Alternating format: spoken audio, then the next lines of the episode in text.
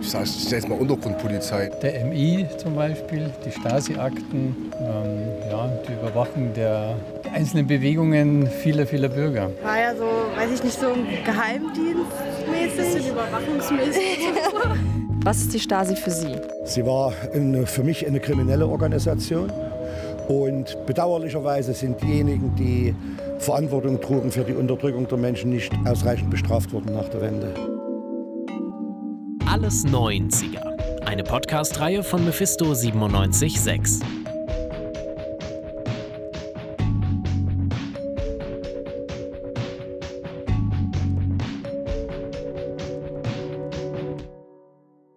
Ja, und jetzt stell dir mal vor, du hast da 1986 mal mit deinem Bäcker über deine Pläne fürs Wochenende geredet und 20, 30 Jahre später steht da die Unterhaltung in irgendeiner Akte drin.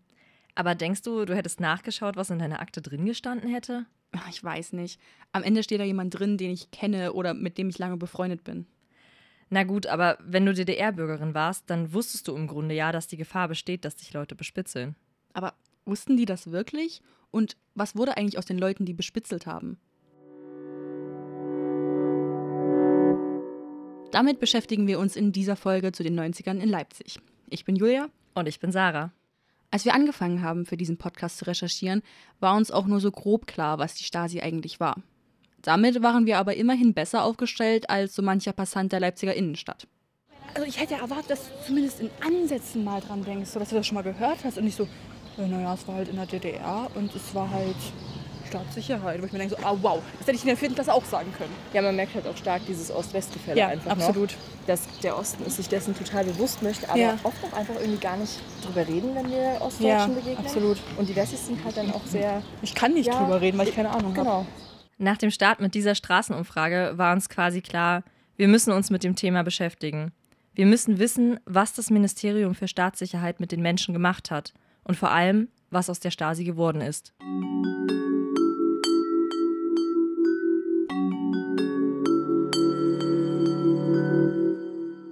Angefangen hat unsere Suche genau da, wo die Geschichte der Stasi geendet hat.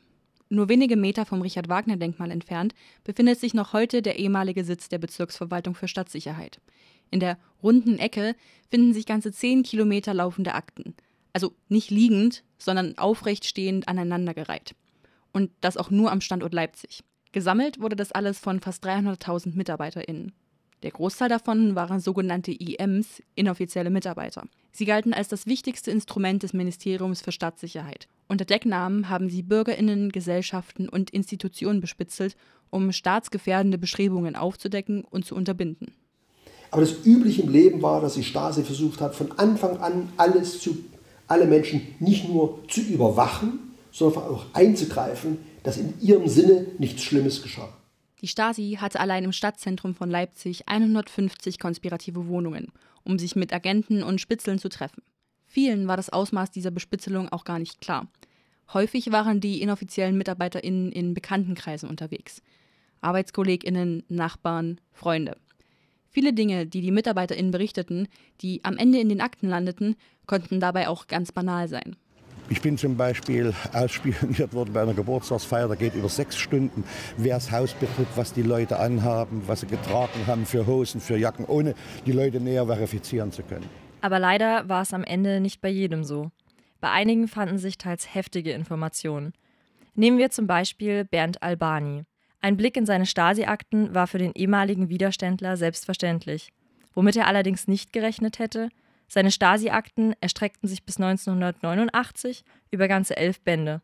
Neben all diesen banalen Schilderungen waren darin auch ernstzunehmende Anschuldigungen zu finden, die ihn eindeutig als Staatsfeind brandmarkten. So heißt es beispielsweise in einem Auszug aus seiner Stasi-Akte vom 5. Mai 1988. Beim Verdächtigen handelt es sich, wie sie in einer Dienstversammlung zum Ausdruck brachten, um das Oberschwein der reaktionären Kräfte der evangelisch-lutherischen Kirche, weit über den Kreis Brand-Erbisdorf hinaus. Dieser feindlichen Gruppierung gehören reaktionäre Pfarrer an, aber auch Jugendliche, die unter dem Einfluss von Albani stehen. Dabei ist Albani darauf bedacht, nur solche Personen in diese Basisgruppe aufzunehmen, die eine weiße Weste haben. Damit meine ich, dass es in dieser Gruppe keine Antragsteller, Vorbestrafte, außer ihm selbst, Kriminelle oder Assis gibt. Bevor er ins Visier der Stasi geriet, hatte Albani nur wenige Berührungspunkte mit der Stasi. Als er im Herbst 1976 anfing, in Leipzig zu studieren und Freunde von der Stasi verdächtigt wurden, lud man ihn zum ersten Mal in Zimmer 111 in der Dimitrovstraße 5 vor. Das Verhörzimmer der Stasi kannte er zwar schon aus Erzählungen, er wusste zu diesem Zeitpunkt aber noch nicht, dass dies nicht sein letzter Besuch dort sein würde. Denn über einen literarisch-philosophischen Gesprächskreis stieß er Ende der 70er Jahre auf die Kurzfassung Der Alternative von Rudolf Barrow. Barrow selbst wurde 1977 für die Veröffentlichung seines Werkes festgenommen und inhaftiert. Nachdem man monatelang nichts mehr von ihm hörte, wollte Albani den Widerständler zurück in die Köpfe der Menschen bringen und entschied sich dafür, mit einem Plakat für die Freilassung von Barrow zu demonstrieren. Das Plakat für seine Einmann-Demo versteckte er vor Freunden und Familie unter dem heimischen Sofa. Eingeweiht in die Aktion waren nur wenige. Darunter eine Bekannte, die seiner Familie im Fall einer Verhaftung Bescheid sagen sollte. Das war auch gut, denn genau das stand Albani am Ende auch bevor. Dann äh, bin ich da eben im, an einem Juni-Tag nach der, da ich, war ich allein in der Vorlesung nachmittags im theologischen Seminar, hatte das die Plakate dann irgendwie versteckt und unter meine Jacke oder so. Und dann war er mit dem Fahrrad und bin danach dann bis zum vom Süden her, wo der Ring beginnt, und dann die Plakate mir umgehängt und bin dann quer durch Leipzig gelaufen und hatte mir vorgenommen bis zum Hauptbahnhof und dann packst du die Plakate ein und fährst nach mhm. Hause und am Hauptbahnhof wurde ich dann verhaftet. In dem Moment, wo ich in die U-Haft in Leipzig eingeliefert wurde und die Tür hinter mir zuschlug, dieses Gefühl äh, zu haben, äh, ich bin denen jetzt voll und ganz ausgeliefert. Und die können jetzt mit ihr eigentlich machen, was sie wollen. Du kannst schreien, aber es hört niemand. Äh, das war schon ein Moment, wo ähm, ich weiß nicht, ob ich es mit Angst, das Wort Angst das richtig trifft, aber dieses Gefühl der, der Bedrückung, das, das ist, ja, das ist schon Angst in, in, in dem Moment. Dass die Stasi mit inhaftierten Leuten nicht besonders gut umging, war für Albani und alle anderen, die sich mit dem System Staatssicherheit beschäftigten, klar. Denn wer sich gegen den Staat auflehnte, landete in der Regel in einer der Untersuchungshaftanstalten. Insgesamt gab es 17 davon, zwei auf Ministeriumsebene. Im Vergleich zu den frühen 50er Jahren galten die Haftbedingungen zwar als deutlich besser, waren aber trotzdem noch für ihre Unmenschlichkeit bekannt. Auf Bildern der Stasi-Untersuchungshaft in Leipzig kann man nur erahnen, wie schlimm der Aufenthalt für die Häftlinge gewesen sein muss.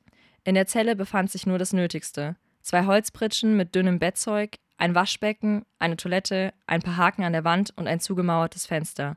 Der Kontakt mit anderen Häftlingen wurde auf ein Minimum reduziert und eine persönliche Identität blieb den Inhaftierten durch das Ansprechen mit der Haftnummer nicht. Das Schlimmste dabei: Auch in der Haft waren sie vor dem System der Stasi nicht sicher. Mit Hilfe von Spitzelsystemen spielten die MitarbeiterInnen der Stasi die Häftlinge untereinander aus. Jeder sollte jeden verraten. Einige brachen unter dem Druck zusammen und entschieden sich dafür, mit der Stasi zusammenzuarbeiten. Eine Rechtsgrundlage für den Betrieb der Untersuchungshaftanstalten durch das MFS gab es letztendlich nie. Albani selbst kam sechs Wochen nach seiner Festnahme aus der Haft frei. 1982 zog er mit seiner Familie ins Erzgebirge, später nach Berlin. Doch der Wegzug aus Leipzig brachte weder die Beobachtung durch die Stasi noch den Kontakt nach Leipzig zum Stillstand.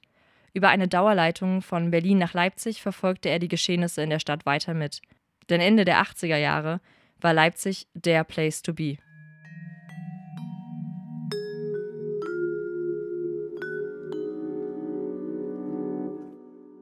Exakt. Denn wer aus Leipzig kommt oder sich generell auch nur ein bisschen mit der Wende befasst hat, dem werden die Montagsdemonstrationen ein Begriff sein. 1989 gingen zeitweise mehrere Hunderttausende Menschen auf die Straße, um friedlich für ihre Freiheit zu demonstrieren. Das war dann quasi der Anfang vom Ende der DDR. Also der 4. Dezember ist schon der Genickbruch der Stasi gewesen. Auch der SED Genickbruch deshalb, weil an diesem Tag die DemonstrantInnen die Stasi-Zentrale in Leipzig stürmten.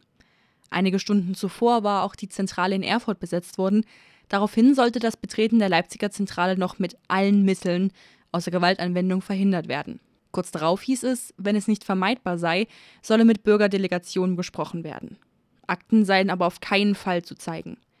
Wie wir heute wissen, hat das ja dann nicht mehr so funktioniert, Das Ministerium für Staatssicherheit wurde 1989-90 im Zuge der Friedlichen Revolution aufgelöst.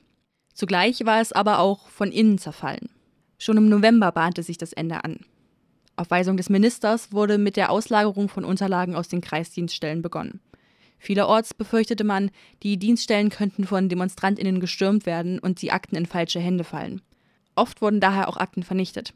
Damit war dann auch die Stasi am Ende. Für viele war das Kapitel Stasi damit abgeschlossen. Für andere ging die Arbeit jetzt erst los. Denn was blieb, war die große Frage, was nun? Im Ergebnis wurden viele ehemalige Stasi-MitarbeiterInnen nur in andere Positionen versetzt. Schließlich hatte die Stasi es durchaus clever angestellt und sich stets Leute gesucht, die sie auch gebrauchen konnte. Und so waren trotz des offiziellen Untergangs der DDR immer noch VertreterInnen des alten Systems unterwegs. Einer von denjenigen, die sich damit beschäftigt haben, war Reinhard Bose. Er war 1989 Mitbegründer des Neuen Forums und des Forum Verlages in Leipzig. Von 1990 bis 1998 war er außerdem Pressesprecher in Leipzig und als Teil der neuen Verwaltung maßgeblich an der Identifizierung von ehemaligen Stasi-Leuten beteiligt. Äh, aber die Strategie auch der SED war ja, wir nehmen uns jetzt Mittel zurück und versuchen dann trotzdem die ganzen Positionen zu besetzen. Und die wussten ja auch, alle überall wichtige Leute hatten sie ja unterwandert und die waren ja Stasi-Leute.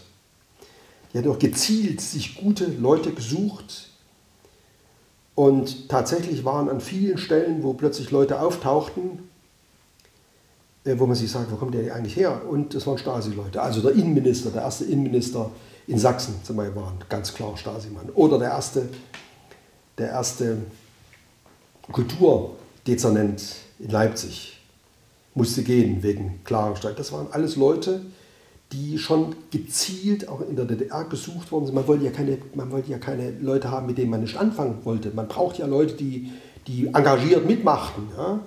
Und die waren natürlich häufig dann auch an Stellen da, wo die SED dann also immer noch sagen wollte, ach, das ist doch prima, dass der das jetzt wird. Was ihm dabei geholfen hat, war auch die Stasi selbst. Die hat nämlich nicht nur Akten darüber geführt, was bespitzelte Personen so gemacht haben, sondern auch wer für sie unterwegs war. All das stand in den Akten drin, die die Stasi so penibel geführt hatte. Nach über 40 Jahren Stasi wollte man natürlich keine Leute im öffentlichen Dienst haben, denen man nicht vertraute. Diejenigen, die für die Stasi tätig waren, konnte und wollte man nicht gebrauchen. Für VertreterInnen des alten Systems und deren Ansichten war im neuen System schlichtweg kein Platz. Und so begann man, den Angestellten oder denen, die es werden wollten, Fragen zu stellen. Alle, die bei der Stadt anfangen wollten, mussten schriftlich versichern, nie etwas mit der Stasi zu tun gehabt zu haben. Das war sogar dann der Fall, wenn man nur einen Auftrag unterschrieben hatte. Das führte dazu, dass selbst Leute, die nie andere bespitzelt hatten, als Teil der Staatssicherheit angesehen wurden. Ob sie unter diesen Umständen nach der Vereinigung in öffentlichen Positionen tätig werden konnten, musste im Einzelfall entschieden werden. Das wirkt auf den ersten Blick recht einfach. Viele Leute haben ihr Mitwirken bei der Stasi aber lange geleugnet. Das Gute, durch die Akten konnte man genau prüfen, wer gelogen hatte. Denn die Stasi kontrollierte sich auch gegenseitig. Wenn jemand Mist schrieb, fiel das also relativ schnell auf. Ich kann mich an eine Stelle erinnern, wo ich mich auch konkret äh, mit jemandem, der, weil der in meiner Abteilung hatte, der gearbeitet und der hatte noch einen kleinen, kleinen Honorarvertrag und den wollte ich nicht weiterführen und da hat er protestiert. Und dann haben wir die Unterlagen gehabt, das ist wahrscheinlich schon 94 gewesen oder 93 gewesen. Und da hat er gesagt, ja, das ist doch hier, das geht doch an die Messegesellschaft hier, der, der, der, was da zu berichten ist. Das hat doch mit der Stasi gar nichts zu tun. Alte Legende, tatsächlich. Wurde offiziell an die Messe. Ja, aber sie haben doch interner von dem Mann berichtet. Sie haben doch, mit welchen Frauen er umgegangen ist, lauter so ein Zeug. Ja. Zählte immer noch nicht. Für. Das war mein, ja, so. Aber das war ich gar nicht. Und dann habe ich ihm gesagt, gucken Sie ihm mal die Handschrift an. Er hat wirklich mit dem Decknamen unterschrieben. Den kannte er auch selbst nicht mehr. Decknamen hatten die dann auch ganz schnell vergessen. Aber die Handschrift war so ausgeschrieben. Herr Bose, also das stimmt, das sieht wirklich wie meine Handschrift aus. So haben die ihre eigene Tätigkeit verdrängt. Deswegen haben die auch allen anderen gesagt, ich hatte mit Stasi nie was zu tun. Am Anfang hat sich die Verwaltung gegen die Verfolgung von vermeintlichen Stasi-Leuten gesträubt darunter auch der ehemalige Leipziger Oberbürgermeister. Vor allem, wenn die verdächtige Person Rang und Namen hatte, war die Hürde hoch, sie öffentlich der Stasi mit dabei zu beschuldigen. Nachdem ihm aber die Dringlichkeit der Situation geschildert wurde, entwickelte der Oberbürgermeister ein Verfahren, wie mit solchen Personen umzugehen sei. Anfang 1991 wurde daraufhin eine Kommission gegründet, die verantwortlich war, sich mit dem Thema zu beschäftigen. Die Kommission bestand aus gewählten Stadträtinnen. Letztendlich behielt der Oberbürgermeister sich aber das Recht vor, als Verwaltungschef am Ende zu entscheiden. Mit der Zeit rückte dann auch die Stasi-Behörde selbst mit den entsprechenden Akten raus. Ein bekanntes Beispiel ist Hans-Joachim Rotsch. 1963 war er als Leiter des Leipziger Universitätschores tätig. 1972 übernahm er dann die Nachfolge des Thomaskantors. Nach dem Ende der DDR verdächtigte man auch ihn, Verbindungen zur Stasi gehabt zu haben. Konkret hieß es, er solle 18 Jahre lang als IM für die Staatssicherheit tätig gewesen sein. Da Rotsch durchaus sehr beliebt unter den LeipzigerInnen war, erregte der Vorfall 1991 ein großes öffentliches Interesse. In den folgenden Monaten überschlugen sich die Schlagzeilen in der Taz nahezu. Thomas Kantor bestätigt Kontakte zur Stasi Leipzig. Langjährige Kontakte zum ehemaligen Ministerium. Schicksal von Thomas Kantor Rotsch noch offen. Rotsch bleibt Thomas Kantor. Leipzigs Oberbürgermeister Dr. Hinrich Lehmann-Gruber hat entschieden, dass Thomas Kantor Professor Hans-Joachim Rotsch in seinem Amt bleibt. Obwohl er seine Tätigkeit für die Stasi später gestand, war sein Rücktritt von zahlreichen Protesten begleitet. Neben Leipziger BürgerInnen erhielt der damals 62-Jährige auch von ehemaligen Thomanern, deren Eltern oder den Kindern selbst große Unterstützung. In seinem Amt war er für seinen Einsatz und den guten Umgang mit den Kindern bekannt. Was die meisten allerdings nicht sahen, waren all die Kinder, die er aufgrund politischer Gründe nicht in den Thomanerchor aufgenommen oder sogar rausgeschmissen hatte. Und das alles unter dem Vorwand, dass sie nicht singen könnten. Nachdem er schlussendlich seine Verbindung zur Stasi zugegeben hatte, findet sich so gut wie nichts mehr zu ihm. Googelt man ihn heute, findet man lediglich diverse Artikel zu seinem Leben und Schaffen sowie eine Todesanzeige aus dem Jahr 2013. Das kann durchaus daran liegen, dass darüber, warum er gegangen ist, weder geredet wurde noch darüber geredet werden durfte. Denn das alles fiel unter den Schutz des Persönlichkeitsrechts. Wären Details zum Vorfall öffentlich geworden, hätte man dieses unter Umständen verletzt.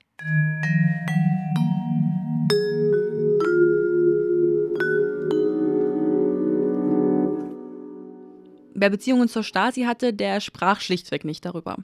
Wirkliche Reue zeigten nur die wenigsten. Und auch wenn die meisten Gesprächsversuche im Nichts verliefen, ließen sich Menschen wie Reinhard Bose in den Jahren nach der Wiedervereinigung nicht davon aufhalten. Ihre Versuche, Täter und Opfer zusammenzubringen, gingen als sogenannte Täter-Opfer-Gespräche in die Geschichte ein. Um die zuvor zerstörten sozialen Beziehungen wieder aufzubauen, trafen Stasi-Opfer und Stasi-Täter in öffentlichen Gesprächskreisen aufeinander. Der Begriff Opfer ist dabei nicht unbedingt im wörtlichen Sinne zu deuten, eher ging es um Bürgerinnen, die von den Machenschaften der Stasi betroffen waren. Zu jeder dieser Personen versuchte Reinhard Bose anschließend einen Täter zu finden.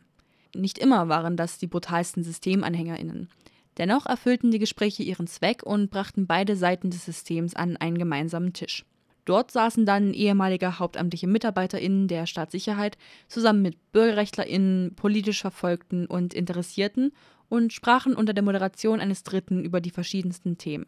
Das Ganze wirkt erst einmal wie eine potenziell gute Idee, allerdings hatte keiner damit gerechnet, dass am Ende die TäterInnen als eine Art Sieger aus den Gesprächen hervorgehen würden.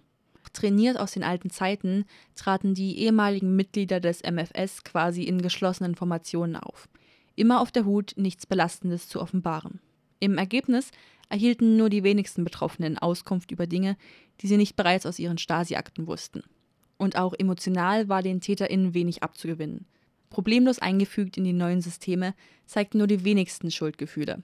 Vielmehr entstand der Eindruck, sie wären auf eine möglichst schnelle und einfache Versöhnung ohne viel Aufwand ihrerseits aus. Während die TäterInnen sich also problemlos über die Betroffenen hoben, rutschten die Opfer hingegen oft in eine Position der Rechtfertigung hinein. Man hätte es ja wissen können und vielleicht war man ja auch ein bisschen selbst schuld an allem. In der Folge schafften es die TäterInnen häufig, die Gespräche zu ihren Gunsten zu drehen. Da die ZuschauerInnen oft wenig mit der relativ unsicheren betroffenen Situation anfangen konnten, tendierten sie dazu, mit den TäterInnen zu sympathisieren. Die Täter-Opfer-Gespräche verfehlten ihren Zweck und wurden schnell wieder abgesetzt. So schnell wie die Täter-Opfer-Gespräche begonnen hatten, waren sie damit auch schon wieder vorbei.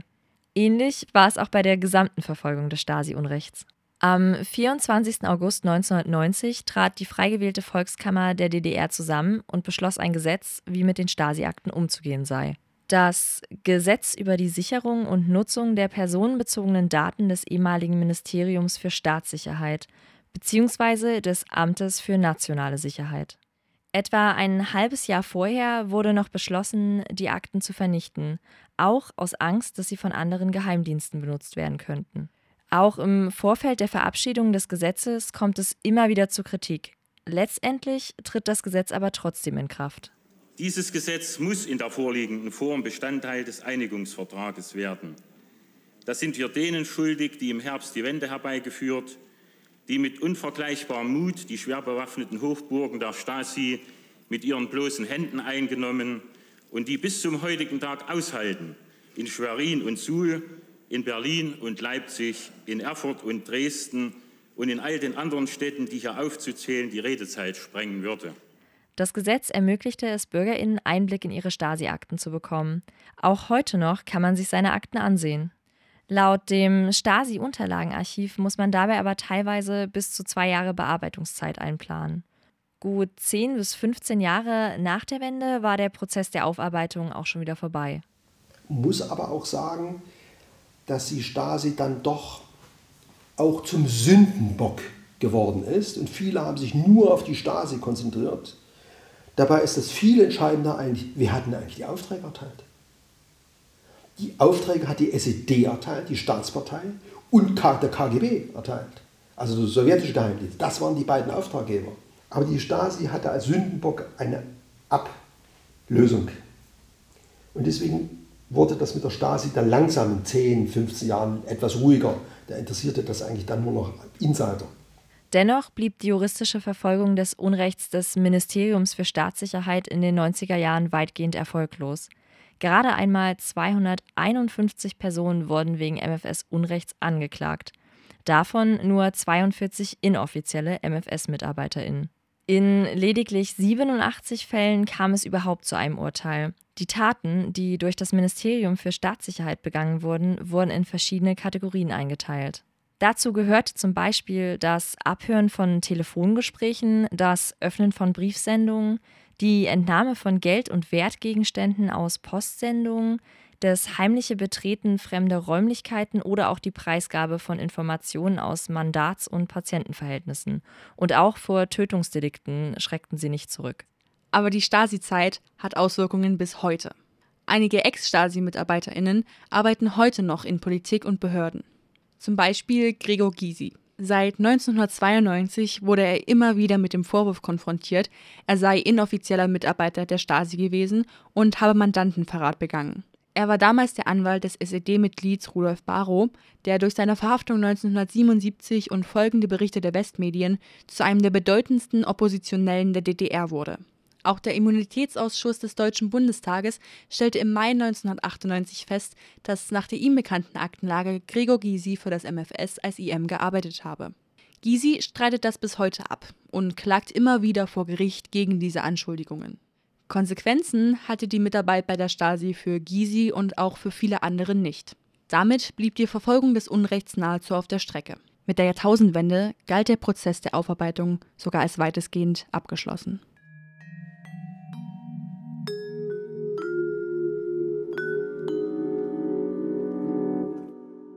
Natürlich gab es in den 90er Jahren in Leipzig noch weitaus mehr als nur so eine semi-optimale Stasi-Aufarbeitung. Wir haben ja vorhin schon ein bisschen über die Taz gesprochen, aber wie war das eigentlich mit der Presse allgemein? Das erfahrt ihr in der nächsten Folge.